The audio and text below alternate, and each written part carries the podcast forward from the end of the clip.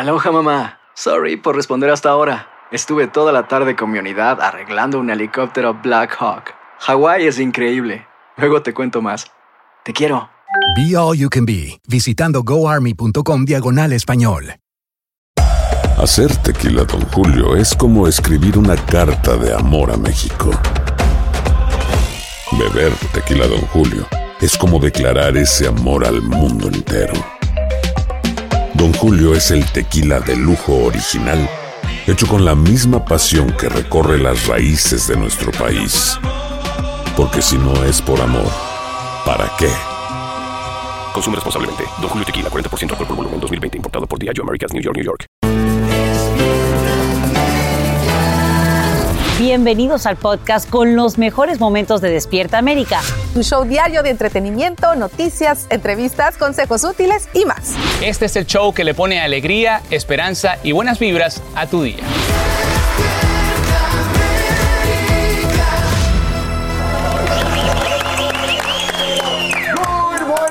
Mañana, esto es Despierta América. Gracias por amanecer con esta su familia. Buenos días, chicos. Buenos días.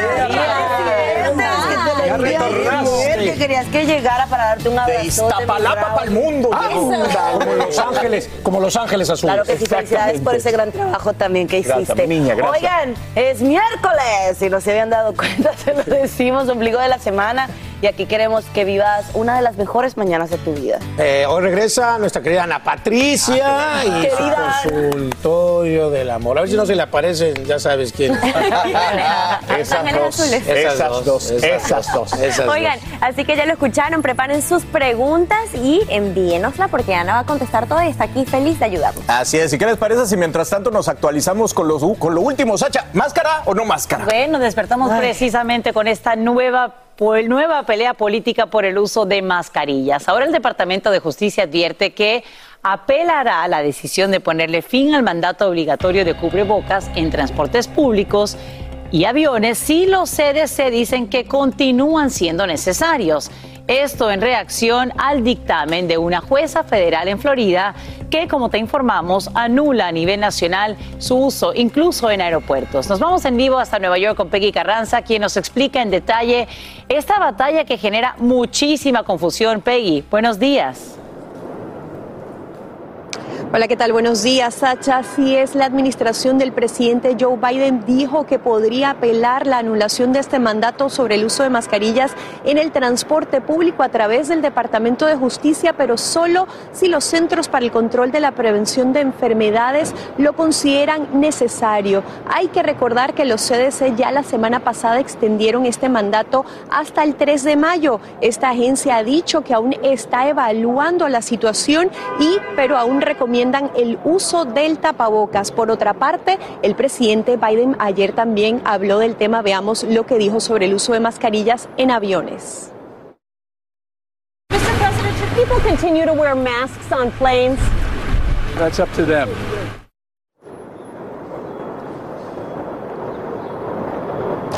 Y hay que recordar también que precisamente la anulación de este mandato ha generado gran confusión. Por ejemplo, las principales aerolíneas han eliminado el requi- el requisito, algunos aeropuertos también. Sin embargo, otras ciudades se mantienen firme y aún lo requieren. Veamos lo que dijeron estos pasajeros.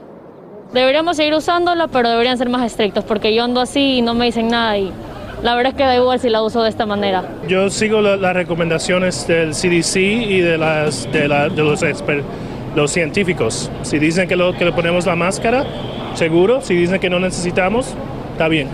Yo hago lo que ellos digan. Y un ejemplo de la confusión es precisamente donde nos encontramos aquí en Penn Station, porque por un lado la Autoridad Metropolitana de Transporte exige el tapabocas en el subway, sin embargo lo que es Amtrak y New Jersey Transit lo consideran opcional. Lo mismo en los aeropuertos, la Guardia y JF Kennedy lo exigen el tapabocas, sin embargo, por ejemplo, el de Newark en New Jersey no. Sacha. Bien, Peggy, y hay una pregunta también que nos hacemos muchos. ¿Qué pasará, por ejemplo, con aquellos pasajeros que tenían prohibido volar por no cumplir con el uso de mascarillas? Sabemos que varias aerolíneas ya tenían listas con este, estos nombres incluidos. Sabemos que United Airlines ha revelado que por lo menos ellos van a permitir que estos pasajeros vuelvan a volar, pero han dicho que van a revisar sus casos uno por uno, Sacha. Gran confusión. Estamos pendientes de lo que pueda ocurrir durante esta jornada y te agradecemos, Peggy Carranza, por informarnos en vivo desde la estación Penn, ahí en Nueva York.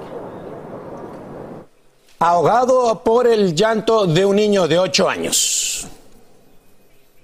Ahí está, este niño es llevado hasta un carro policial en Nueva York mientras un residente graba este video que ya es viral en redes sociales. El hombre protesta por la actuación de los agentes, quienes detienen al pequeño por robar una bolsa de papas fritas.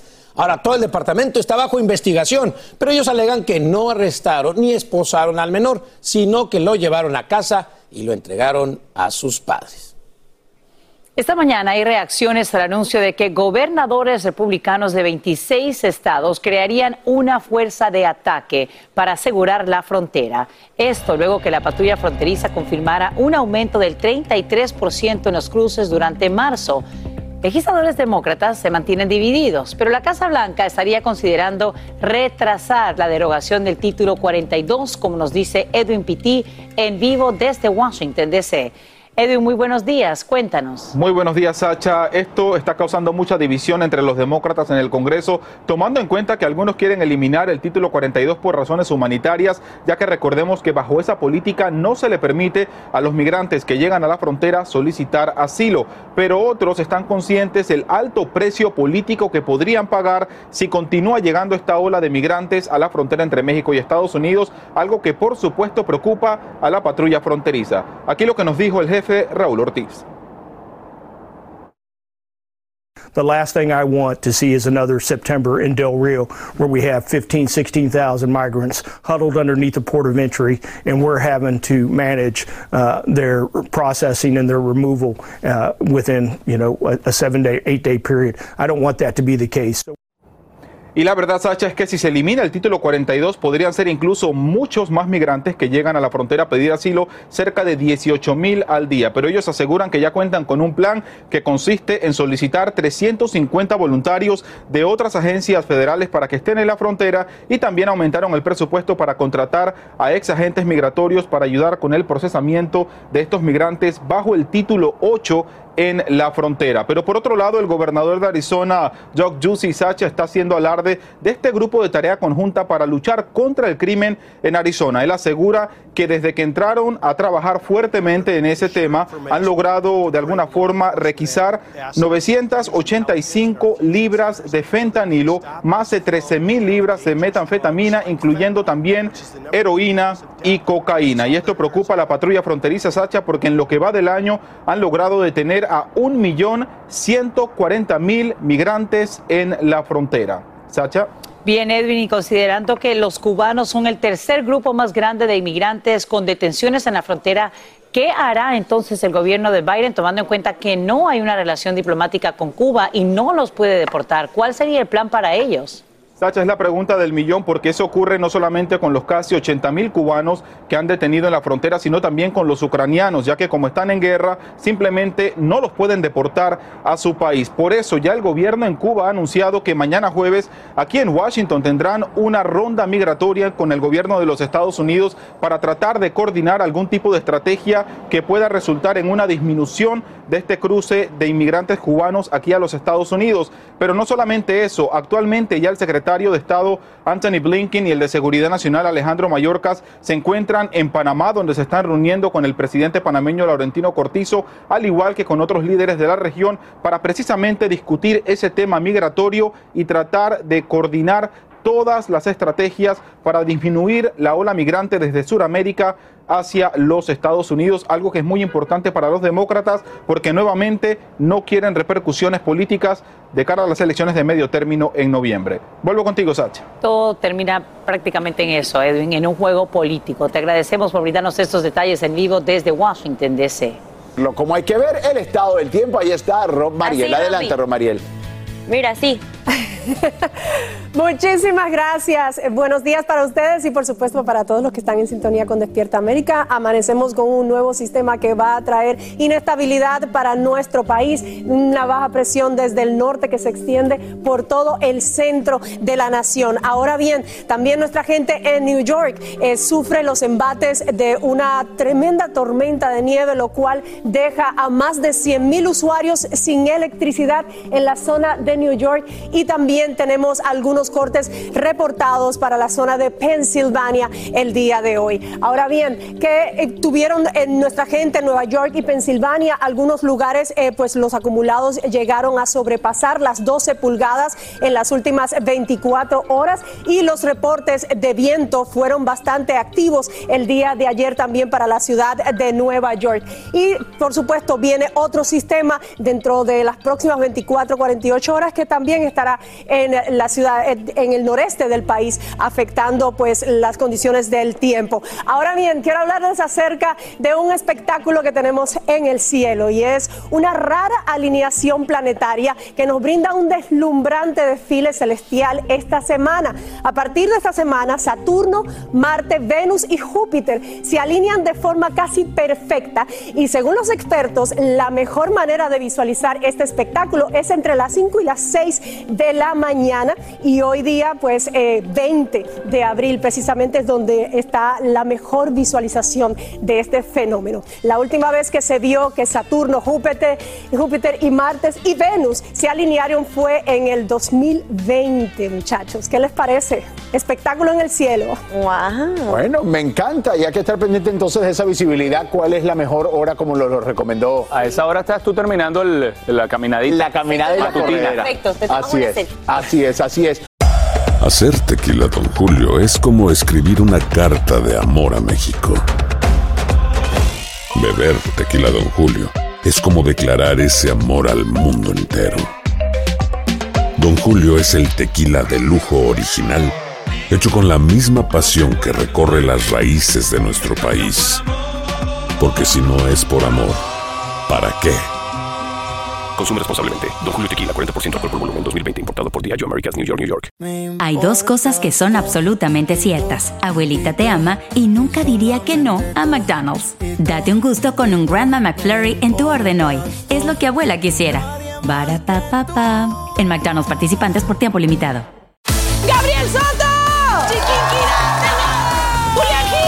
Esto es Cero Ruido VIP. Tus artistas favoritos participan en este juego donde no pueden hacer ruido. Yo soy bien competitivo. ¿Te habían invitado alguna vez a un programa a no hacer ruido? No. Te enfrentarás al ruidómetro con cientos de micrófonos que están listos para detectar hasta el más mínimo de tus movimientos. Hacer silencio te hará ganar miles de dólares. Cero Ruido VIP. Gran estreno el domingo 9 de junio a las 7 por Univisión. Alegra tu día y mantente informado con lo mejor de Despierta América.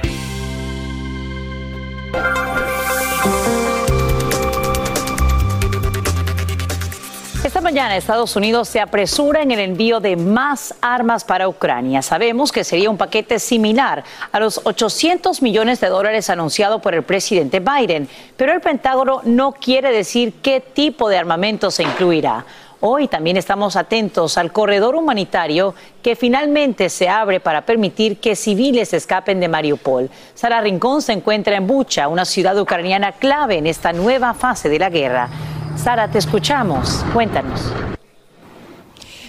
¿Qué tal? Muy buenos días. Ya han pasado casi dos meses desde que Rusia invadió Ucrania y los escenarios de edificios como este, concretamente un centro comercial, siguen siendo habituales en casi todas las partes del país. Nos encontramos en Bucha, donde hace ya casi 20 días, concretamente 19 días, salieron a la luz esas terribles imágenes de la masacre de asesinatos a civiles antes de que las fuerzas rusas abandonasen esta localidad tan cercana a Kiev. Hoy se siguen celebrando entierros de personas que siguen encontrándose bajo los escombros, despedidas durísimas, entre llantos y lágrimas de las familias que hoy tienen que despedir a esos seres queridos que fueron asesinados hace casi un mes cuando las fuerzas rusas invadieron la capital del país. Una capital que ahora se ha convertido en signo de resistencia y que además se ha convertido en momento y lugar de encuentro para varios líderes del mundo que vienen a recibir y a encontrarse con Zelensky para abordar los problemas y apoyar al pueblo ucraniano después de esta terrible guerra en la que se ven inmersos. La situación sigue siendo muy complicada al este del país después de que comenzase justo en el día de ayer esa segunda fase de la guerra en el este y sur del país. Noches muy complicadas y llenas de explosiones y bombardeos, concretamente en Irpin, concretamente en Kharkiv, concretamente también en Mykolaiv, esa ciudad que está actuando casi como barrera para evitar que las fuerzas rusas crucen al Mar Negro, ese territorio tan deseado en estos momentos. Con toda esta información regresamos a los estudios. Sara Rincón, gracias por informarnos desde Bucha, en Ucrania. Y hoy hace 12 días desapareció Devani Escobar. Como te contamos aquí en Despierta América, una fotografía revela que la joven mexicana fue vista por última vez en una carretera de Nuevo León, donde habría sido dejada por un taxista, aunque nuevas imágenes indican que después estuvo cerca de una empresa de transportes internacionales. Su familia está desesperada. Eso sí, no abandona la búsqueda ni pierde la esperanza. Y esta mañana conversamos en vivo con su papá, Mario Escobar, quien nos acompaña desde Nuevo León, en México. Mario, gracias por estar en Despierta América. Eh, me imagino la angustia por la que atraviesan usted y su esposa y me gustaría saber cómo están y cuándo fue la última vez que vio y habló con su hija. Bueno, buenos días. Este, sí, este, pues sí es una angustia, ha sido un calvario. Este, la última vez que hablamos con, con Devani, bueno, pues fue cuando salió el viernes 8 de, de abril de aquí de, de la casa, este, pues pidiéndonos permiso para para asistir a esa fiesta con, con sus dos amigas. Es una fiesta en la que al parecer eh, hay un conflicto con estas jóvenes, quienes dicen que se van a ir de la fiesta, pero le piden pues un transporte a su hija de Bani Escobar. Cuéntenos eh, qué información le han dado estas chicas a las autoridades. No sé si usted incluso ha tenido oportunidad de hablar con ellas. Eh, ¿Qué se sabe sobre lo que habría ocurrido y por qué se fue sola? Sí, bueno, este eh, tentativamente, este, al parecer eh, tienen una eh, discusión, que, es lo que comentan. Ya ellos ya día dieron la entrevista este, a las autoridades, a la fiscalía. es necesario decir que este, la fiscalía en todo momento pues nos ha nos ha apoyado, pero bueno, pues ya es muchísimo tiempo este el que ha pasado y este y ya empiezan a, esclarecerse las cosas ya viendo los videos viendo este la información que este, ya tiene en su poder la fiscalía y esperemos que en las próximas horas este pues tengamos un poquito más de, noticias porque pues este lo último que tenemos es de que pues este a mi hija la, la, la dejan en la en la carretera y posteriormente pasa cerca de una empresa este y, bueno ahí vamos en, en, la, en la investigación. Nosotros sabemos que está viva no perdemos la esperanza y tenemos mucha fe. Bueno. Mario Disculpe, perdí la comunicación con usted brevemente, pero eh, volviendo a esto de la investigación, sabemos que en las últimas horas el gobernador de Nuevo León, Samuel García, confirma la desaparición de 26 mujeres y niñas desde principios de año, cinco de ellas halladas muertas luego de ser reportadas como desaparecidas. Quiero que escuchemos eh, lo que expresa en una rueda de prensa en las últimas horas y, y luego quiero su reacción. Sí. Vamos a incrementar el grupo de búsqueda por lo pronto con estos 200 elementos, dándoles facultades para actuar de inmediato, sin barreras y sin excusas en los casos de desaparecidas. Mario, ¿el gobernador de Nueva León se ha comunicado con usted o con su familia? ¿Le ha ofrecido algún tipo de asistencia para encontrar a Devani? Sí, sí, este, sí se ha comunicado con, con nosotros. Este, ha habido muchas desaparecidas. De hecho, mi esposa ese día, el, viernes 8 de abril, pues, le decía, le decía a mi hija, le decía, este, no salgas, o sea, ¿para qué sales? Este, mira, este, eh, está muy fea de inseguridad, este, y, yo le muestro la, la, la, la, la fotografía donde pues ahí había 15, 16 desaparecidas y, y, y, pues no queríamos que saliera, o sea, como que un sexto sentido de nosotros nos decía que este pues no debería de haber salido ese día. Pero bueno, ellas este ya cuando son en mayoría de edad sienten que este eh, todo lo pueden y que no hay y, que no les va a pasar nada y bueno este, lamentablemente acaba acaba de pasar este un caso muy sonado aquí en Nuevo León y, y bueno nos tocó a nosotros como como familia este tener ese ese detalle este con con Devani. Y, y este y sí el gobernador nos ha dado todo el apoyo junto con la fiscalía junto con la comisión local de búsqueda tanto así que este pues se implementó una recompensa este por parte de la comisión local de búsqueda este para todos los desaparecidos.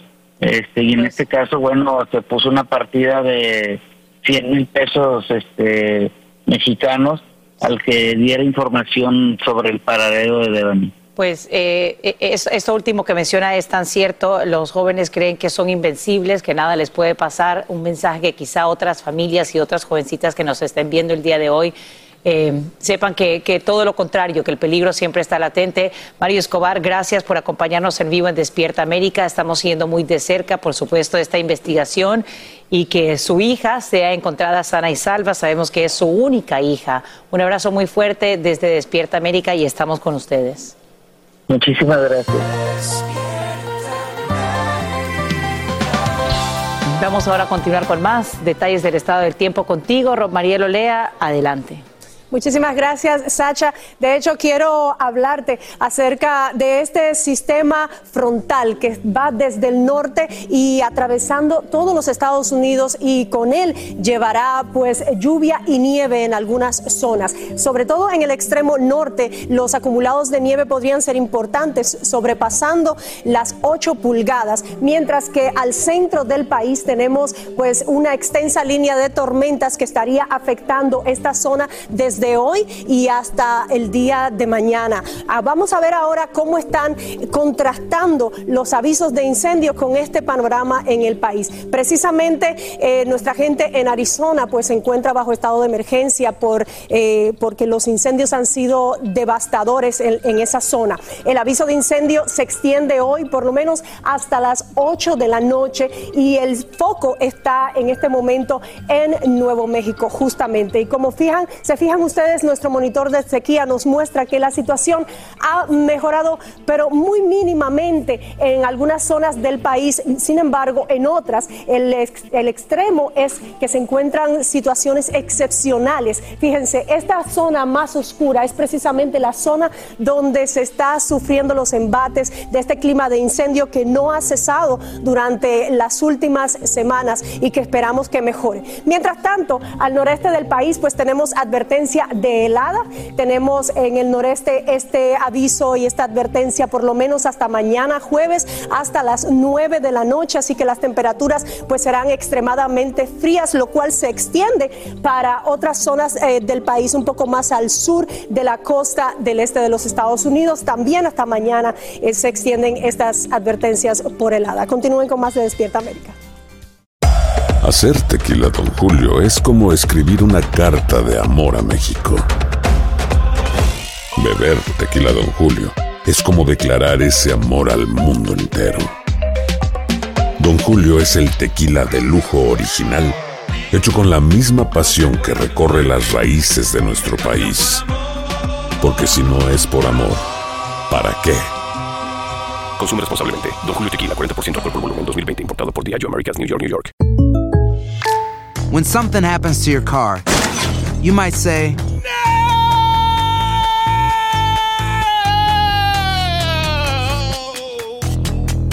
My car! but what you really need to say is something that can actually help. Like a good neighbor, State Farm is there. And just like that, State Farm is there to help you file your claim right on the State Farm mobile app. So just remember, like a good neighbor, State Farm is there. State Farm, Bloomington, Illinois.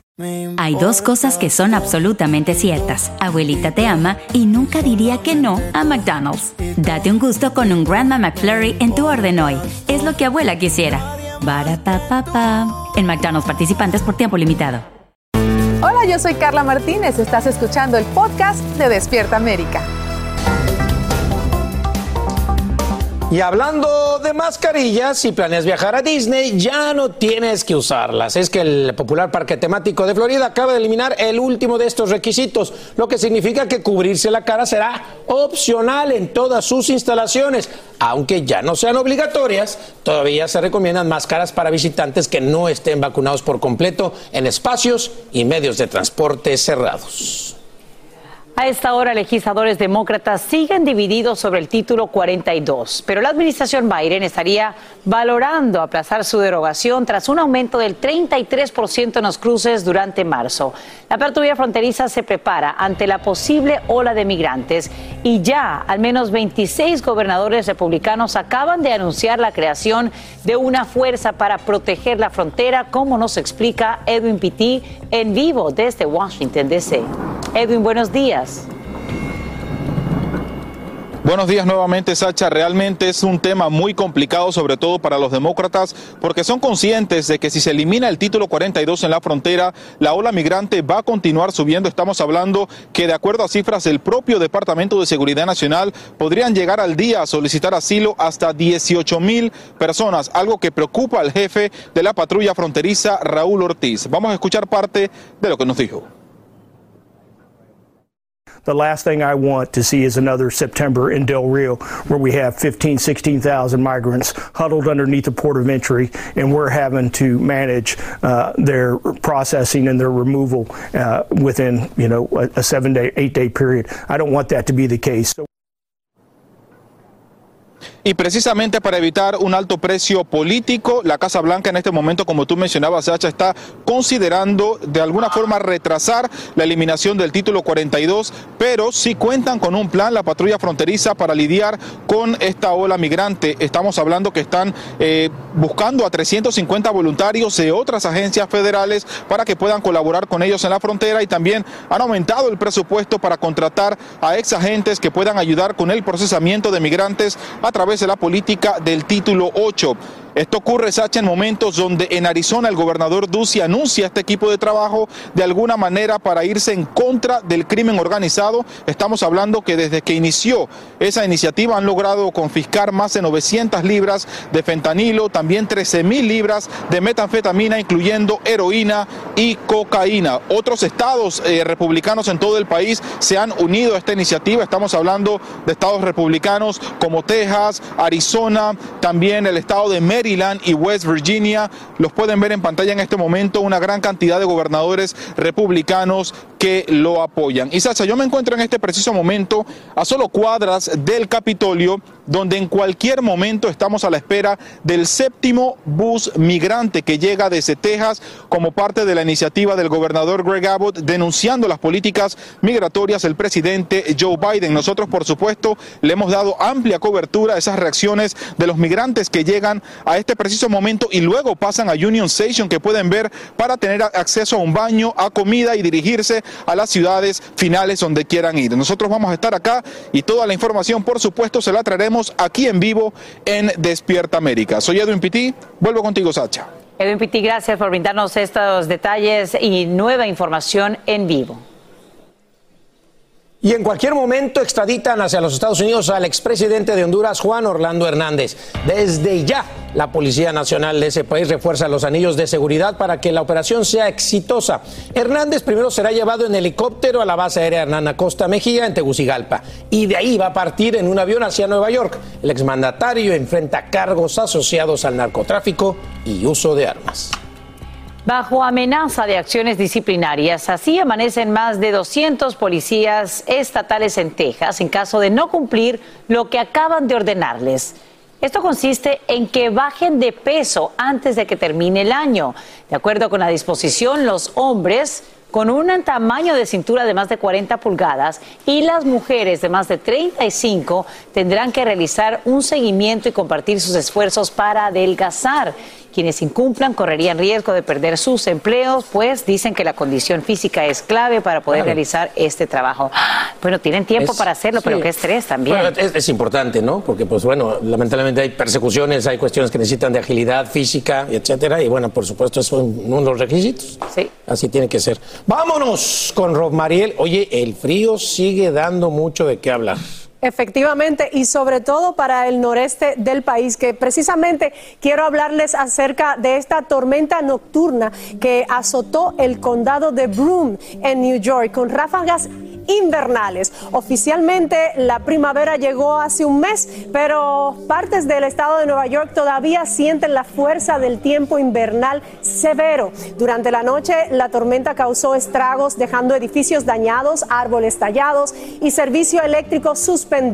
Los funcionarios del condado dicen que aproximadamente la mitad del condado está sin energía eléctrica. Y efectivamente como vieron en mis segmentos anteriores, más de 100 mil personas en el estado de Nueva York se encuentran sin el servicio eléctrico. Y justamente en este mapa quiero mostrarle los acumulados que se han registrado en esta zona del país en las últimas 48, 24, 48 horas, llegando hasta 18 pulgadas, o sea, sobrepasando las 12 pulgadas en algunas zonas del país. Justamente esta zona que ven con ese rosado fucsia intenso es donde estos acumulados tuvieron lugar durante las últimas eh, 24 horas. Ahora bien, esta zona también se mantiene bajo advertencia por helada. Alan, fíjate bien, tenemos hasta el día de mañana advertencia por helada en esta área del país, o sea que vamos a abrigarnos bien porque el frío está muy intenso y eso se extiende hacia el sur del este de la nación. Estamos hablando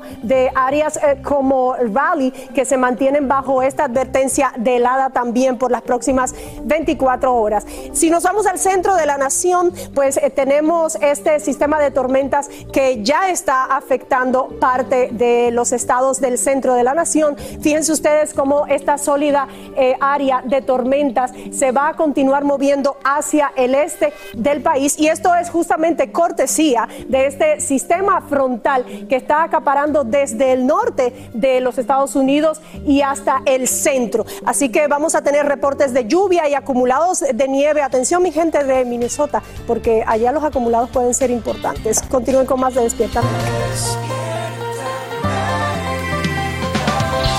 California seguirá siendo un santuario para migrantes. Es que la legislatura estatal acaba de rechazar una propuesta que intentaba derogar una ley que impide a policías locales colaborar con agentes federales de inmigración. Nos vamos en vivo hasta Los Ángeles con Socorro Cruz, quien tiene todas las reacciones. Socorro, buenos días. Cuéntanos. Hola, ¿qué tal, Sasha? ¿Cómo estás? Muy buenos días. Pues hay varias reacciones a favor y en contra. Como lo dices, California sigue siendo un estado santuario y las iglesias, por ejemplo, podrán seguir ayudando, inclusive albergando a inmigrantes indocumentados y las autoridades migratorias no podrán ingresar a ellas. Así lo dijeron los legisladores demócratas después de esta votación que se llevó a cabo en el Capitolio Estatal, Sasha, donde una nueva propuesta de ley, la ley AB 1708, que buscaba enterrar la ley santuario, bueno, fueron cinco votos en contra y dos a favor de este proyecto que pedía que se notificara a las autoridades federales sobre la liberación de cualquier inmigrante indocumentado de la cárcel, así como la cooperación de las fuerzas del orden con agentes federales a la hora de arrestar o investigar a indocumentados. Esta propuesta, Sasha, surgió, tú te acordarás porque nosotros lo cubrimos, después de ese asesinato de tres niñas por su padre indocumentado en una iglesia el pasado 28 de febrero en Sacramento. El hombre también mató a la trabajadora social y después se quitó la vida. Días antes, este hombre antes de matar a sus niñas, había sido arrestado por cargos de asalto a un oficial de la policía y conducir bajo la influencia del alcohol. Bueno, para los republicanos dicen que es un peligro que estas personas, personas como estas, indocumentados y con muchos de ellos órdenes de deportación, continúen en las calles. Para los demócratas es una victoria que California sigue siendo estado santuario y aseguran que la ley AB 1708 solo hubiera provocado separación de familias y alentaba arrestos de bajo perfil racial. Sasha, ¿tendrás preguntas? Eh, Socorro, mencionábamos un poco acerca de las razones que daban los republicanos para que se derogara o anulara esta ley. Eh, ¿Cuál sería el próximo paso y qué otros argumentos utilizaban para que pues esto se concretara? Sí, Sasha, los republicanos, el creador de esta propuesta de ley, Kevin Kiley, dice que no se queda de brazos cruzados y probablemente pues la volverán a presentar ante la legislatura el próximo año 2023. Ellos dicen que la ley santuario pone en peligro a todos, inclusive el departamento del sheriff de Sacramento dijo que por esa ley murieron tres niñas inocentes. Y es que debemos de recordar, Sasha, que la ley santuario prohíbe sin excepción que las policías locales compartan información con ICE. Esto incluye inclusive cuando se trata de personas como conductores ebrios, los que atropellan y escapan de las escenas, quienes asaltan a los policías, ladrones seriales, abusadores de animales, también adictos crónicos de drogas y también miembros de pandillas criminales. La ley santuario los protege. Sasha, vuelvo contigo. Bien, Socorro Cruz, te agradecemos por brindarnos ambos lados de la moneda en vivo desde Los Ángeles. Y a esta hora estamos atentos a la salud del rey del fútbol Edson Arantes, don Nacimiento Pelé, de 81 años, quien retorna al hospital para cumplir con un tratamiento de quimioterapia de rutina. Recordemos que en septiembre de 2021 le detectaron un tumor en el colon. Lo alentador es que médicos aclaran que su condición es buena y estable y deseamos que haya Pelé para rato anulan la condena de un padre hispano después de permanecer 32 años preso injustamente. Te hablo de Joaquín Siria, un inmigrante de origen cubano quien fue sentenciado en 1991 por un homicidio que no cometió. Ahora, después de más de tres décadas, es exonerado y finalmente sería puesto en libertad. Al juez declararlo inocente podría también brindarle una indemnización de más de 1,6 millones de dólares. Su esposa todavía no puede creer que luego de tanto tiempo de lucha, finalmente salga a luz la verdad. Siempre, siempre, siempre supe que él fue inocente. Lo que sea que le recompensen o no, no va a cambiar los años que vivimos él adentro y nosotros acá afuera. Ella explica que de la noche a la mañana le quitaron a su esposo y en ese momento se quedó con un bebé recién nacido sola en casa. Lo más preocupante es que este hispano no sería el único que atraviesa una pesadilla similar. Se registran unos 270 casos de personas que han recibido condenas injustas en los últimos 33 años, lo que representa un total de 2.104 años de vidas. Y si tienes una cuenta en Netflix, pues muy pronto empezarías a ver comerciales en este servicio de streaming. Es que la plataforma confirma una pérdida de suscriptores, 200 mil de ellos por primera vez en más de una década. Y esa disminución hace caer el valor de sus acciones en un 25%. Sus directivos atribuyen a una mayor competencia, las contraseñas ilegales que se comparten y la invasión rusa a Ucrania. Por eso ya diseñan planes de suscripción con publicidad y más baratos. Hay que irse acomodando y ellos tienen que ir viendo cómo, por supuesto, mantienen sus números en negro. Hacer tequila, don Julio, es como escribir una carta de amor a México. Beber tequila, don Julio, es como declarar ese amor al mundo entero. Don Julio es el tequila de lujo original, hecho con la misma pasión que recorre las raíces de nuestro país. Porque si no es por amor, ¿para qué? Consume responsablemente. Don Julio Tequila, 40% alcohol por volumen, 2020. Importado por Diageo Americas, New York, New York. When something happens to your car, you might say,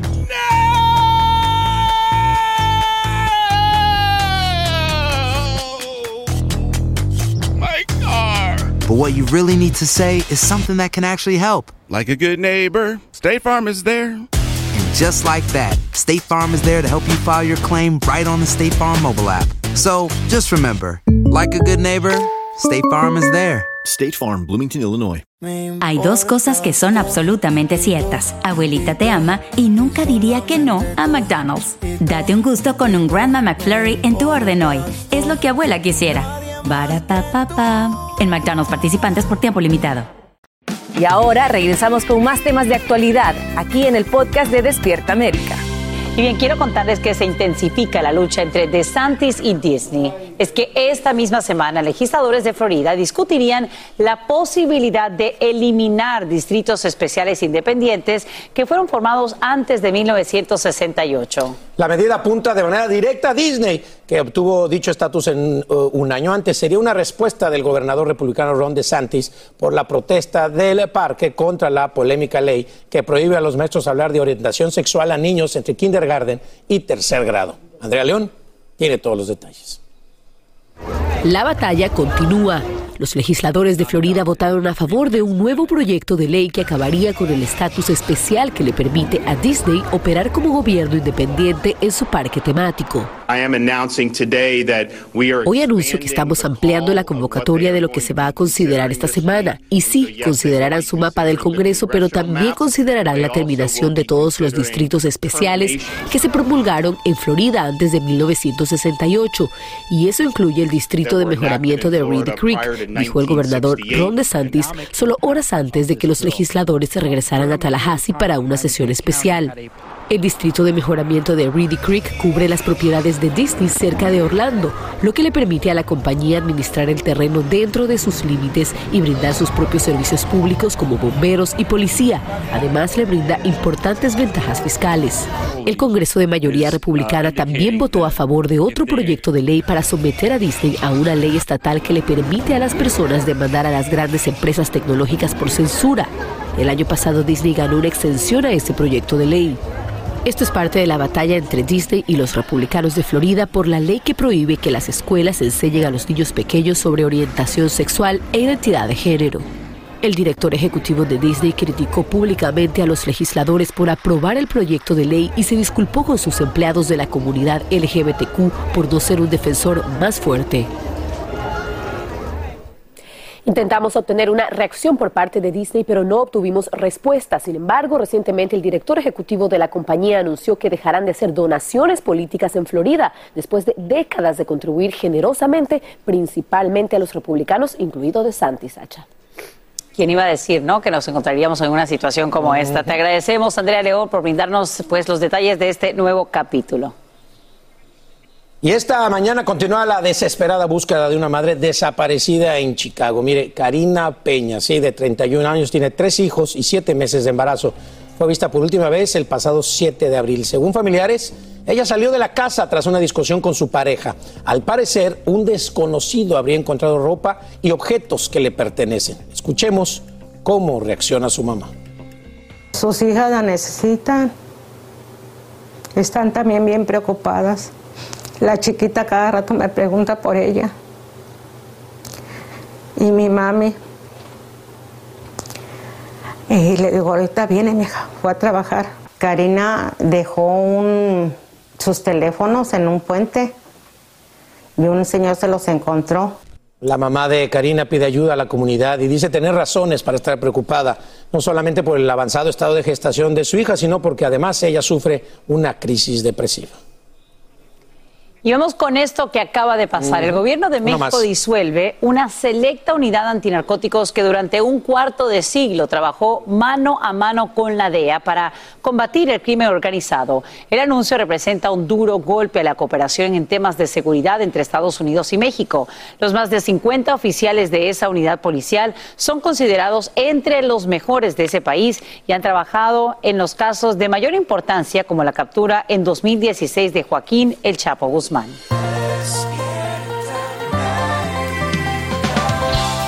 Primero te contamos aquí en Despierta América cómo un hispano de Florida inscribe su nombre en el libro de récord Guinness tras ver la película Spider-Man No Way Home 292 veces. En total, pasó más de 700 horas frente a la pantalla sin interrupciones. Para saber qué lo motivó y qué espera lograr con esta hazaña, conversamos en vivo con Ramiro Alanís. Gracias por acompañarnos desde Riverview en Florida. Buenos días, Ramiro, ¿cómo estás? Buenos días, muchas gracias por la invitación. Bien, Ramiro, me gustaría saber primero por qué quisiste imponer esta nueva marca, porque ya habías pues hecho una anterior con la eh, película Avengers Endgame. Cuéntanos qué es lo que te motivó a hacerlo en una segunda oportunidad y sobrepasarla por mucho. Sí, bueno, lo que pasó fue que en octubre de, del año pasado, una persona de Francia me quitó el récord con una película que se llama Camelot, una película francesa.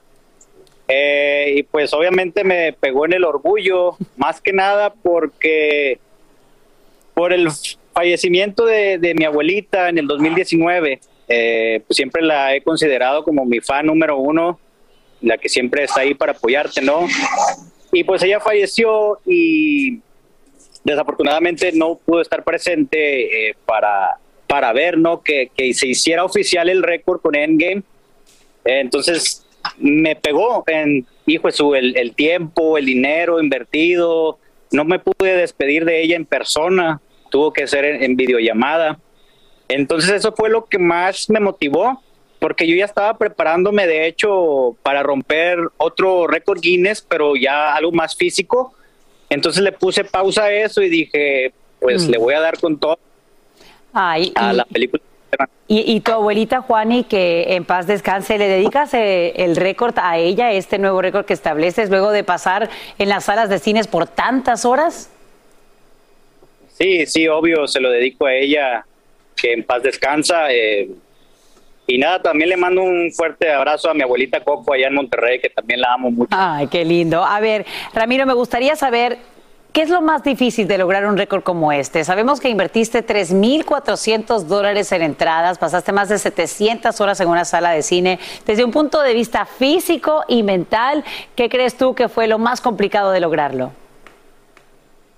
Y bueno, eh, ya tenía como que la experiencia, ¿no? Con el de Avengers Endgame, pero en este tipo de récord eh, se necesita mucha disciplina, ya que si tienes un, pues, un horario de trabajo, lo que tú quieras, pues eh, muy pesado, eh, tienes que acoplarte en estar buscando, para empezar, los horarios de las películas que que no se entrelapen uno con otro porque pues eso no, no te va a contar. Eh, y pues el cansancio mental es, es, es demasiado, eh, más si estás con- combinando el trabajo, el récord y, pues todos los otros problemas que uno pueda llegar a tener en, en su día a día, ¿no? Claro, y sabemos que en cada una de estas visitas al cine siempre hubo presente algún empleado que le constató luego al libro de récord Guinness que no te quedaste dormido, que no te levantaste para ir al baño, entonces por eso es que se logra, por supuesto, establecer ahora esta nueva marca. Me gustaría saber... eh, ¿Qué es lo que te gustaría tú, el mensaje, compartir con otras personas que también pues son eh, fanáticos, ¿no? De Marvel y de sus cómics y del hombre araña. Sí, bueno, yo creo que eh, con esta hazaña, más que nada, yo creo que todos vivimos en una rutina, ¿no? Eh, que a veces no nos gusta o lo que tú quieras, pero aquí escogí desviarme de mi rutina diaria, del día a día, para romper eh, este récord con algo que me apasiona, con algo que me gusta. Entonces, nada, eh, si algo te gusta, tienes algún objetivo, pues dale, eh, con disciplina y esfuerzo a lograr. Bueno, y ahí vemos incluso que tienes una fotografía con Victoria Alonso, que es amiga de la Casa de Despierta América, quien conociste precisamente en uno de estos eventos, ¿no? Sobre Avengers y todas estas grandes historietas de Marvel. Te agradecemos por acompañarnos. Sabemos que estás precisamente ahí en tu trabajo. Eh, tu familia se dedica a la construcción. Tienes la máscara con la que apareces en todas las fotografías y bueno, ya pedirte que escales el edificio sería mucho, creo, ¿no? Muy bien, querido Ramiro Lanís, el hombre araña, gracias. Eso. Gracias por acompañarnos en vivo esta mañana desde Florida y felicidades por ese récord Guinness. Un abrazo grande para ti. Qué divertido, ¿no? Yo creo que nos quedamos con esto, ¿no? Es Salir un poco de la rutina y hacer algo que nos divierta y si se puede imponer un récord con ello, pues bienvenido sea. Adelante, chicos. Me encantó verlo y conocerlo. vibra tiene ese muchacho. Muy divertido momento. me Así es. Oigan, informar y empoderar a nuestra comunidad es nuestro compromiso. Y para eso contamos con expertos en los temas que ustedes quieren saber. Así es, vamos a ir directamente con la abogada Jessica Domínguez, quien está con un grupo desde de varios televidentes desde el Compa Restaurante por allá en Paramount, California. Jessica, muy buenos días. Muy buenos días. Saludos. Reciban un cariñoso saludo por parte de este lindo grupo de personas que los saludamos desde Paramount, desde el Compa Restaurant, donde este grupo de mujeres campeonas que hacen Zumba, quiero que sepan, se vienen a tomar desayuno aquí para gozar un poquito de la vida y tienen preguntas de inmigración. Así que vámonos con la primera pregunta. Señora, su primer nombre y su pregunta. Ah, mi nombre es Leticia y quería saber cuánto demora una visa U. Ah, si tengo que esperarme o cambiar de abogado por el, pues, por el transcurso de que veo que no. Se ha tardado más Sí, de tres sí, años, sí. ¿verdad? Sí. En este momento se está tardando más de cinco años para que el Servicio de Inmigración y Ciudadanía les aprueben una visa. Y recibimos esas preguntas todos los días porque las personas quieren tal vez buscar otro abogado pensando, mi abogado no está haciendo nada. Lo que pasa es que no hay visas disponibles. Solamente existen 10 mil al año que pueden ser aprobadas, así que un poquito más de paciencia. Pero la buena noticia es que el Departamento de Seguridad Nacional compartió con nosotros el año pasado que están revisando estos expedientes de personas que esperan por muchos años y si ven que el caso tal vez que va a ser aprobado, por lo menos les van a mandar un permiso de trabajo, pero no es automático. Paciencia es lo que se requiere en este momento, ¿ok? Ok, entonces me quedo con mi abogada. Así es, no, no perder la esperanza, por favor. a usted, nos vamos con la próxima pregunta, señorita, su nombre su pregunta. Mi nombre es María y mi pregunta es si, si es mejor arreglar con mi esposo o con un hijo. Cuénteme de su esposo, es ciudadano estadounidense, su hijo también mayor de 21 y cómo entró al país. Mi hijo es eh, ciudadano y mi esposo es residente. Y su hijo es mayor de 21 años. Bueno, aquí la buena noticia, millones de padres que tienen hijos nacidos aquí, más de 21 años, ciudadanos estadounidenses, quisieran recibir la residencia, pero lo que sucede en el caso como la señora ingresó sin una visa y no tiene la 245I, me decía fuera de cámara, ¿correcto? Eso quiere decir que ella va a necesitar un perdón para poder hacer un proceso consular, porque al salir va a recibir un castigo de 10 años. Miren, aunque el hijo no la puede ayudar con el perdón, el hecho que el esposo es residente permanente legal la va a poder ayudar a pedir este perdón. Así que hay que tratar bien al esposo para que le ayude a firmar todos los documentos, ¿ok? Recuerden, hay millones de personas en esta situación, pero como no ha pasado una reforma, por eso es que estos perdones se puede tardar el trámite hasta cinco años, pero no pierda la fe ni la paciencia, porque si no empieza, de todas maneras se van a pasar los cinco años volando, ¿verdad? muchas gracias. A usted, a usted, a usted, mucho gusto. Tenemos otra pregunta, por favor. Este, mi nombre es Rosa. Eh, mi pregunta es, tengo 20 años aquí y tengo una hija que es ciudadana. ¿Cómo puedo arreglar? Ok, eh, ¿tiene usted un esposo o una mamá o un papá que sea residente o ciudadano? Mi mamá. Bueno, Es eh, ciudadana. En este caso aprendemos algo más todavía. Mire, ¿cuántos años viviendo aquí en el país, ceñito? Ella ingresó sin una visa y no tiene la 245 y me decía fuera del aire. Esto quiere decir que también va a necesitar un perdón porque aunque la hija es nacida acá, una hija no nos ayuda a calificar para el perdón I-601A, que es un perdón que podemos pedir aquí dentro del país. Y una vez el perdón se apruebe, entonces ya sale una cita consular. Ahora, la tardanza como se lo dije hace unos cuantos minutos, es larga, pero vale la pena la espera, porque si no empieza este trámite y se queda esperando como tantas otras personas para una reforma, nadie nos puede decir, inclusive si ese sería un camino permanente, solamente les pueden ofrecer la contemporal. Una petición por hija y perdón por mamá le daría una residencia permanente en el país, ¿ok? Así que a usted, a no perder la esperanza. Bueno, nosotros nos despedimos, pero no sin antes dar gracias al señor Juan Moreno, dueño de este lindo restaurante, donde han sido muy buenos, nos han abierto la puerta aquí para la comunidad. Así que nos vamos despidiéndonos y regresamos con ustedes al estudio. Gracias, señor Juan. Ay, que nos vaya bien. Gracias. Este es el show que le pone alegría, esperanza y buenas vibras a tu día. Mantente informado con lo mejor de Despierta América. A continuación, escucharás información práctica para mejorar tu vida, variados reportajes de farándula y actualidad.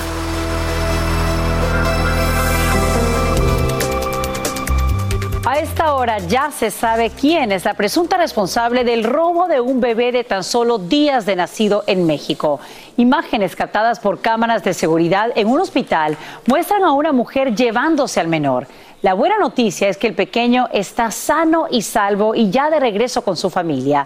En vivo desde Ciudad de México, Eduardo Menéndez tiene los detalles de esta pesadilla que por fortuna tiene un final feliz.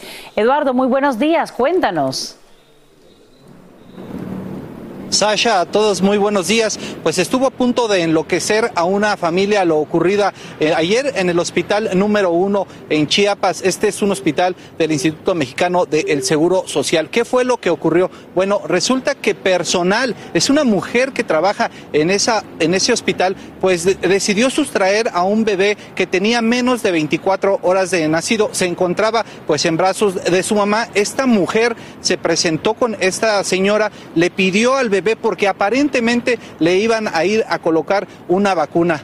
Esto era una completa mentira. Lo que hizo esta mujer con el uniforme del IMSS, bueno, fue sustraer a este pequeño, burlar los filtros de seguridad para después salir de este nosocomio y bueno, perderse entre la gente que se encontraba en el exterior. Cuando llegan las verdaderas enfermeras para darse cuenta o para atender al, al bebé, bueno, se dan cuenta que este ha desaparecido, se encienden las alertas, las alarmas, se cierra el hospital, se empiezan a revisar pues los videos de las cámaras de seguridad y es ahí donde detectan a esta mujer ya sin el uniforme del Instituto Mexicano del Seguro Social que llevaba en brazos a este pequeño. Por supuesto que se da aviso a las autoridades municipales, a las estatales, incluso a las federales y se realiza una búsqueda exhaustiva ya de esta mujer con la identidad y bueno, se sabe ahora que trabajaba en ese hospital que había ingresado apenas el año pasado. Escuchemos a la tía de este bebé que narra qué fue lo que hizo esta mujer para sustraer al pequeño. Dice que se esperó como unos, unos que serán 10 minutos para decirle que lo iban a llevar a vacunar. Este, y ya de ahí pasaron otros 5, 7, 10, 10 minutos que para que la enfermera se diera cuenta. Rosalía Vianey es el nombre de esta mujer que sustrajo, por supuesto que de forma ilegal, a este bebé. Por fortuna, y como bien refieres, es una historia pues desgarradora que tuvo un final feliz. Ella fue detenida y ya se encuentra pues a resguardo de las autoridades, quienes ahora pues además de implementar medidas estrictas de seguridad en ese hospital de Chiapas, lo replicarán en toda la República Mexicana porque no quieren que vuelva a ocurrir un hecho como este y mucho menos, imaginen, con personal que trabajaba en ese mismo hospital. Así las cosas de lo ocurrido en este nosocomio, donde bueno, ya el bebé Yared Alexander se encuentra sano y salvo en brazos de sus señores padres. Amén. Qué historia, Eduardo Meléndez. Te agradecemos por brindarnos esos detalles en vivo desde Ciudad de México y que ahora nada, nada ni nadie vuelva a separar a este niño de su mamá. Gracias.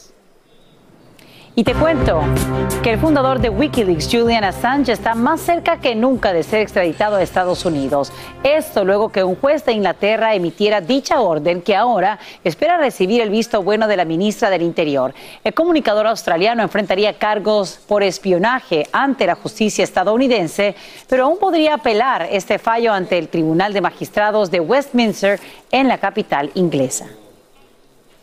Y esta mañana surgen nuevos detalles en el perturbador caso de una mamá asesinada en Nueva York. Como te informamos en Despierta América, Orsolia Gal fue apuñalada casi 60 veces en su propio hogar. Hoy la policía confirma que ella conocía a su atacante y que no hay señales de allanamiento en su casa de Queens. Investigadores dicen tener múltiples sospechosos en la mira. Sin embargo, continúan buscando a una persona de interés. Se trataría de un hombre que aparece en imágenes de vigilancia arrastrando una bolsa con el cuerpo de la víctima. Antes de que termine el año, hasta 3.600.000 personas se beneficiarían con los cambios que acaba de anunciar el Departamento de Educación sobre préstamos estudiantiles. El plan estaría basado en los ingresos personales y otorgaría a los prestatarios un crédito adicional para la reducción de sus deudas. Además, cancelaría de inmediato las otras 40.000 a los otros 40.000 estudiantes quienes recibieron el dinero a través de programas de servicio público. Y hoy, 20 de abril, es conocido como el Día Mundial de la Marihuana. Y aquí en Estados Unidos, 37 estados permiten su consumo solo por razones médicas, mientras que 18 de los 50 estados, más la capital, la han legalizado para su uso recreativo entre adultos. Te cuento que este miércoles grupos defensores de su uso se reúnen en varias comunidades para impulsar su legalización. Seguimos aquí en Despierta América y hablamos ahora sobre nuestra salud. Adelante. Este es el tema que está en boca de todo el mundo. Ustedes saben que estamos comprometidos con ustedes para llevarle la información más actualizada y responder todas sus preguntas de salud. Está con nosotros el doctor de todos, el doctor Juan. Mi doc. ¿Cómo estás, Raúl? Muy bien, mi doc. Bueno, vamos a enlazarnos con la doctora Dadilia Garcés, médico epidemiólogo profesora de Miami Dade College, y con el doctor Danilo Barco, que como dicen, nunca tiene estrés. Nunca tiene estrés. Mire, mira, y él está con su máscara y es que precisamente vamos a hablar de esto, a tu salud, con las noticias que pueden salvar tu vida. El Departamento de Justicia advierte que va a apelar la decisión de ponerle fin al mandato obligatorio de cubrebocas en transportes públicos. Escuche esto. Si los CDC dicen que continúan siendo necesarios. Esto, por supuesto, en reacción al dictamen de una jueza federal de la Florida que, como te informamos, lo anuló a nivel nacional, incluso en los aeropuertos. Doctor Juan, la máscara. Señores, el tema en discusión. Voy a comenzar con la dama, si me lo permiten, doctora Garcés, ¿qué opina usted al respecto? Yo creo que ha creado una gran confusión y es lo que es importante aclarar. La máscara sigue siendo una gran aliada no solo para el COVID, sino para cualquier enfermedad respiratoria. Y tenemos que recordar de que en Estados Unidos los casos están aumentando en muchos estados por la nueva subvariante BA2. Así de que independientemente de un mandato o no, yo pienso que es importante informarle a la comunidad de que si piensa viajar y piensa sobre todo estar en un vuelo muy largo, continuar utilizando la mascarilla no porque haya un mandato, sino por tu calidad como ser humano de tratar de protegerte y proteger a los demás. Eh, gracias, eh, doctora. Mira, Raúl, yo, yo te digo que la complicación mayor con esto de las máscaras no es la parte médica ni la parte clínica, es la parte política. Política. Realmente. Ok. Eh, so- así que te voy a dar mi opinión a este punto eh, en donde estamos, ¿no? Yo creo que un mandato uniforme, todo el mundo tiene que tener máscaras. En este punto, a mí personalmente, como un mandato federal, no me hace sentido. ¿Por qué? Porque hemos disminuido en términos de los casos en comparación a, digamos, un año y medio atrás, porque tenemos terapias, porque lo que estamos viendo, yo como médico les puedo decir, es enfermedad más leve específicamente en personas vacunadas. Lo que sí estoy de acuerdo es que cada estado y cada ciudad tenga unos parámetros de salud pública en donde digan, si nosotros vemos que los casos positivos pasan de este por ciento hacia arriba y las hospitalizaciones pasan de aquí hacia arriba, vamos a implementar, digamos, un mandato de máscaras, vamos a implementar A, B y C, que sea reactivo a unos estándares y data de salud pública. Porque la situación en Massachusetts no a lo, me- a lo mejor no es la misma que en Nebraska. Y yo creo que estamos en una situación en donde eso se debe manejar de ahí. Pero yo no soy presidente de los Estados Unidos, ni tampoco soy eh, gobernador de, De la un- Florida de- o de un de un estado. estado. Pero yo creo que saquen la parte política, establezcan los eh, planes o los estándares de salud pública y que cada estado lo haga de acuerdo a lo que ve en su lugar. En mi opinión. Vamos a ver qué dice el doctor Barco, el doctor sin estrés, que como ven tiene una máscara muy divertida y con una sonrisa siempre. ¿Usted qué opina acerca del mandato de la máscara? Para mí fue una confusión. Ayer tuvimos videos donde la gente aplaudía, donde la gente se emocionaba en los aviones, personal de, la- de- de aerolíneas, gente quitando carteles, en fin. ¿Usted qué opina? Yo pienso, Raúl, Juan y Dilia, no podemos ser desagradecidos. La máscara fue el primer y único método que nos garantizó estar un poco más tranquilos. Yo aquí aplico el sentido común, que entre otras cosas es el menos común de todos los sentidos. Mira, si está bueno, ¿para qué lo arreglas? Lo que ha funcionado, no lo cambies. Equipo que gana, no se cambia. Si te fue bien con tu dieta y adelgazaste, Raúl, pues seguirla haciendo. Si no fue bien con la máscara y lo tenés a bien, así el Estado, el gobierno diga que lo cambies, pues si querés seguirlo usando, no te compliques y usala. Es la posición porque definitivamente he descubierto como médico que esta máscara, esta bendita, esta cualquiera, es el único método que nos ha ayudado a nosotros a detener un poco esta bendita pandemia, Juan y Raúl.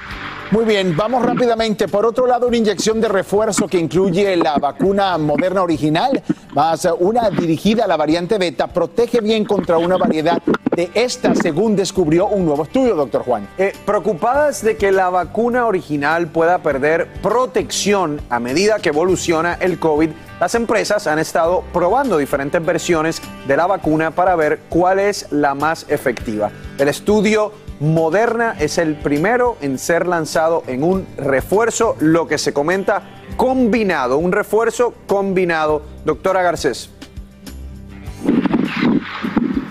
Se está permitiendo llegar a un punto en que las vacunas van a poder continuar protegiéndonos contra nuevas variantes.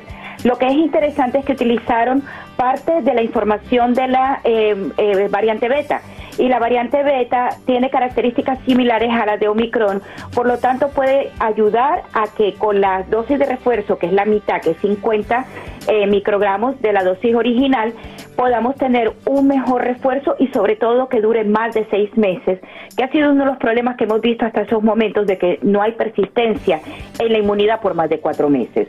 Así que estamos avanzando y hay una alta probabilidad de que esta vaya a ser en un futuro este tipo de combinaciones la vacuna que se aplique de una manera anual o cada dos años. Y eh, gracias, doctora Raúl. Lo último que voy a mencionar rapidito es esta estrategia de poner vacunas casi, eh, casi seis- ca- cada seis meses. Yo no lo veo como una buena estrategia a largo plazo. Menos y menos personas van a querer hacer eso cada seis meses. Entonces, eh, yo creo que hay que ver cómo la vacuna dura más y seguir enfocándonos en terapias. La ter- las terapias están funcionando bien. Así es, así es. Aquí hablamos sin rollo ni rodeo. Las noticias más calientes del mundo del entretenimiento y el análisis de nuestros expertos los escuchas en Sin Rollo. Sin rollo. Sin rollo, este día maravilloso nos acompaña este increíble grupo de profesionales de la noticia. Tenemos de este lado a Astrid Rivera. Pueblo, que ya extrañábamos. Lady Marcela encanta. Y Lucho Borrego. Y directamente desde la Gran Manzana, el inexplicable Yomari Eso, Yomari, ¿cómo estás? Bueno, y ustedes también pueden escribirnos y unirse a Sin Rollo a través de WhatsApp. Hágalo al 305-606-1993. Pónganme su número, no, y su nombre, no su número, no, su nombre y de dónde nos escribe. Y así los saludamos. El número de tarjeta de crédito. No, ese ya, ya lo tengo aquí, sus números telefónicos. Oigan, pues empecemos con las noticias, porque las caderas no mienten y las costillas tampoco. Me refiero, claro, a Shakira. ¿Qué tal? Miren, sorprendió a todos con sus costillitas al aire, libre y en bikini. Bueno, rompe el silencio su marido. Por otro lado, Piqué sobre el escándalo que surge cuando se filtran unos audios donde la estrella del fútbol habla de los millones que pagó Arabia Saudita para ser anfitrión de la Supercopa de España. Y esto lo tiene en boca de todos. Eh, quiero dar la cara porque no tengo nada que esconder, porque eh, todo lo que hacemos en Cosmos y todo lo que he hecho yo a título personal, pues no es que me esconda, es que me siento orgulloso porque creo que hemos hecho un trabajo espectacular. Mm, La gente de Arabia Saudí nos, nos comentó que quería eh, traer competiciones oficiales de fútbol a su país. Eh, optamos por, por hablar con, con el presidente de la Federación Española de Fútbol, con el señor Rubiales, para eh, ver si podrían estar interesados en mover la Supercopa de España pues eh, fuera de España que creíamos que cambiándole el formato pues podía ser mucho más eh, interesante, sexy, llámale como quieras, para, para espectador y eso al final pues repercute también en, en generar más ingresos. Respecto a los cachés, es un audio sacado de contexto en el cual obviamente esto es una decisión 100% de la federación y que yo simplemente estoy ayudando a Rubiales, eh, al presidente, a... mm, a, bueno, a buscar una fórmula que para él eh, tenga lógica. O sea, la Federación Española de Fútbol, para ponerte unos números, antes de cambiar el formato y llevarlo a Arabia Saudí, se llevaba 120.000 euros por la competición. Después de hacer este movimiento, se llevaban 40 millones. ¿Vale? Pero es que yo no Esto dudo para que empezar, no, pero para empezar, sea bueno. para empezar, Pero para yo lo que te digo es Pero- no debe hacerlo un jugador de un equipo participante. Sencillamente digo eso. Pero, O sea, pero, ¿por qué razón, hace. pero ¿por qué razón, Juanma? Explícame por qué razón. ¿Acaso te imaginas de que los árbitros nos pitaron a favor? ¿Acaso te estás imaginando que estás... eh, O sea, ¿por qué no? Pero puedo sospechar, porque puedo sospechar que Rubiales va a tener contigo un comportamiento distinto de ahí en adelante que con otros jugadores de la Federación Española de Fútbol, porque tenéis acuerdos económicos mutuos. En el 2020, si no hubiera habido este cambio de formato, el Real Madrid no hubiera participado en la competición. El Real Madrid gana esa competición. En el 2021 la gana el Athletic y en el 2022 la vuelve a ganar el Real Madrid. En es estos que tres no- años, no, escúchame, Juanma, en estos Estamos tres años, eso, en estos tres años, tú puedes ver si ha habido alguna afectación o si nos han ayudado o si a mí particularmente o personalmente en el campo, en el terreno de juego me han ayudado. Bueno, ahí tienen a Piqué, él dice que todo es legal, las primeras declaraciones que da, pues eh, tratando de explicar este escándalo. Ya se le estaba cuestionando de este conflicto de intereses, pero el esposo de Shakira defendió el, el negocio que hizo con su empresa, con la Federación Española de Fútbol. Dijo básicamente que ayudó a la federación a ganar más dinero adoptando este evento para llevarlo a Medio Oriente. Eh, ¿Hay o no hay conflicto de intereses, mi querida Marce? ¿Tú qué Pues la mayoría piensa que sí lo hay porque él hace precisamente parte de un equipo de la mm, de una de las, digamos, eh, o hacía también parte de una de las selecciones más importantes del mundo, que era la selección española. Lo que pasa es que Piqué eh, ah, tiene una compañía que se llama Cosmos y es ahí donde está el conflicto de intereses. Él es dueño de la compañía, presidente de la compañía jugador de la, de la de- español y al mismo tiempo negociador de los derechos Sí. y negociador del campeonato. ¿Qué es lo que le dice todo el mundo y qué es lo que la gente le critica? Tú no deberías estar haciendo negocios con el ah, presidente de la Federación de Fútbol Española porque hay conflicto de intereses. Y creo que sí es bastante Déjame polémico. preguntarle para a. Yomari, porque eh, Yomari, yo sé que no eres muy fanático del fútbol, pero eres español. ¿Qué tanto eh, le afecta a la comunidad española que su torneo, que lleva el título de España, se vaya a otro país, a Medio Oriente?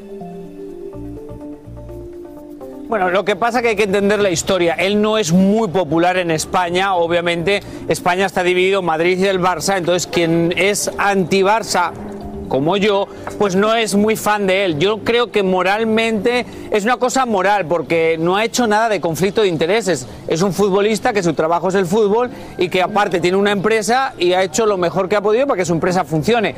Obviamente no es un juez que tiene conflicto de intereses, no es un abogado, es un futbolista que se dedica a un negocio. Lo que pasa que la crítica viene porque no es una persona popular o no es una persona muy querida en España por muchas millones. cosas que ha hecho y por muchas cosas que ha dicho.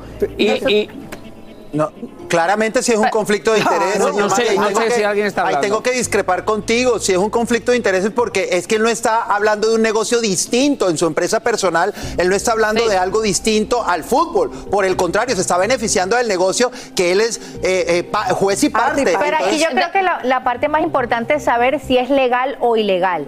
Aquí hay que recordar que en el 2015 Es completamente escándalo- legal, es completamente Claro, legal. Es lo que te No digo. ha hecho nada que no Pero sea legal. La percepción de la gente viene a Es un conflicto moral, pero no de intereses. Bueno, fíjate que yo pero a través del 2015. ¿Por qué? Porque en el 2015 vino el FIFA Gate, donde hubo el escándalo más grande que tuvo el fútbol en el mundo. Entonces, toda todo lo que haga un, un jugador va a tener siempre connotación negativa. Hay repercusiones negativas. Porque viene, lo estamos mirando por ese ojo, aunque sea vas- legal. y sobre todo cuando te vas a meter 4 millones de dólares de comisiones. Exacto, mira, yo estuve entrevistando y estuve hablando con unos expertos jurídicos y apunté textualmente lo que ellos me dijeron, es una frase, ningún futbolista debería poder negociar aspectos de una competencia de la que él mismo forma Hace parte, parte. y es beneficiario es, de una u otra Exactamente. Al final él se reunió con 35 periodistas, de su punto de vista me parece respetable, dio la cara, pero la realidad es que está metido yo- en lo mismo. yo le no creo, debería, yo le ¿no? creo cuando él está hablando, cuando él está enfrentando los medios de comunicación, él está diciendo, ok, vine aquí para dar la cara. Yo le creo que él no cree, en su conciencia, él no Sí, él no tiene, él no tiene claro que en realidad sí es un conflicto de interés. A ver, Yomari, ¿qué opinas? Que lo ha dicho claramente, perdón que no me acuerdo del nombre, que el abogado dijo debería. Entonces es una cosa moral. No ha hecho nada ilegal y no ha hecho nada que no podía hacer. Entonces, lo que dije al principio, que os encanta luego a todos reaccionar, lo mismo que dije al principio, como él no es popular y hace cosas que no son populares, cualquier cosa que No, haga pero es que aquí no más que estos solamente- temas, pues es una Pero es que, controversia. claro, pero aquí no, solamente no el hizo- escándalo compete a Piqué como jugador, el escándalo también compete a Rubiales, que es el presidente de la Real Federación Española Sí. de Fútbol. Sí. O sea que aquí sí hay un tema Shakira, que tiene de que ver. Taquito Shakira. de- no, Shakira no que tiene Shakira, nada que ver. pero que no, Shakira también ha tenido problemas justamente Bueno, con el claro, fisco es y que demás. los Una pareja que le va muy bien y que acaban siempre fiscales de ¿sí? una u otra forma. Ya lo resolvió, ya lo resolvió. Bueno, Afortunadamente. Ya lo resolvió, déjate Bueno, de pues eso de es lo que está pasando con Piqué mientras Déjate su mujer muestra sus costillitas. Así termina el episodio de hoy del podcast de Despierta América. Síguenos en Euforia, compártelo con otros, públicalo en redes sociales y déjanos una reseña. Como siempre, gracias por escucharnos.